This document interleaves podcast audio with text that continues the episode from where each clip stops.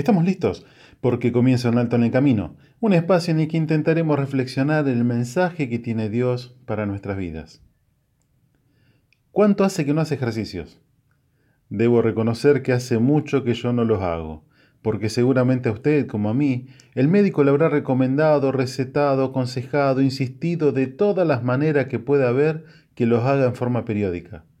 Y ahí estamos, que empezamos este lunes y que mañana o pasado, y dicen que una caminata diaria hace bien al corazón, al sistema nervioso, ayuda a bajar de peso y tantos beneficios más. Pero no estamos para hablar de caminatas ni de gimnasio. El apóstol Pablo le aconseja a Timoteo en su primera carta, capítulo 4, versos 7 y 8, el ejercicio corporal para poco es provechoso. No echa por tierra el consejo de los médicos, ni los niega, sino que dice que tiene beneficios, pero da otra alternativa que tiene muchos más beneficios. Dice la palabra de Dios, desecha las fábulas profanas y de viejas, porque el ejercicio corporal para poco es provechoso, pero la piedad para todo aprovecha, pues tiene promesa para esta vida presente y la venidera. No dice que el ejercicio no sirva, siga caminando, siga ejercitándose, nos ofrece una opción superadora. La piedad para todo aprovecha. Y si quieren un poquito más de claridad, otra traducción de la Biblia lo dice de la siguiente manera.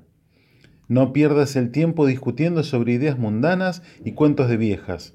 En lugar de eso, entrenate para la sumisión al Creador. El entrenamiento físico es bueno, pero entrenarse en la sumisión al Creador es mucho mejor porque prometes beneficio en esta vida y en la que viene. El entrenamiento comienza de a poco. Hoy camino 15 minutos, mañana 30 y así hasta llegar a una hora por día o más. El Señor a través de, a través de Pablo le recomienda a Timoteo y a usted y a mí, entrénate, ejercítate para la piedad.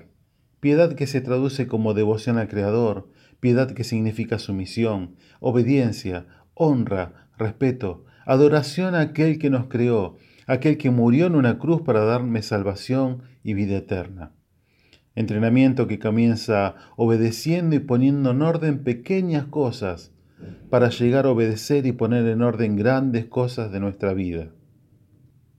Entrenamiento que comienza dando el lugar de honor que se merece el Creador, en nuestras vidas, en la familia, en la mesa, en el trabajo. Piedad que se traduce en guardar sus mandamientos, los cuales yo te mando hoy, dice el Creador, para que te vaya bien a ti y a tus hijos después de ti, y prolongues tus días sobre la tierra que Jehová tu Dios te da para siempre.